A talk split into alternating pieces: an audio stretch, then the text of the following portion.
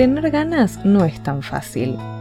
O sí, pero hay siempre un algo que como seres humanos nos hace levantar la vara y complicarlo. Las expectativas de resultado, por ejemplo. Nuestra noción de capacidad para la tarea y la evaluación y valoración propia y externa también. Me pregunto si tener ganas de algo está más cerca del deseo o de la motivación. Se supone que la diferencia entre deseo y motivo es haber dado un paso en dirección a la consecución de algo.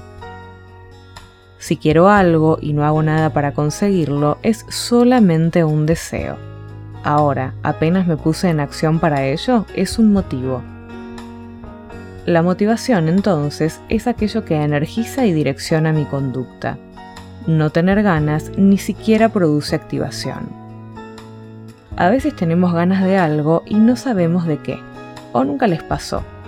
¿Eso es insatisfacción? Tener ganas es todo, todo es cuestión de tener ganas.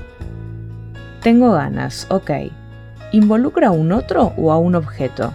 Así empezamos el algoritmo y vamos recorriendo caminos de acuerdo a respuestas de sí o no. ¿Tengo capacidad para conseguirlo? ¿Me voy a sentir feliz al conseguirlo? ¿Sé de qué tengo ganas? ¿Está mal no tener ganas? ¿Mis ganas son congruentes con las ganas del otro involucrado? ¿Las ganas son individuales o se pueden y o deben compartir?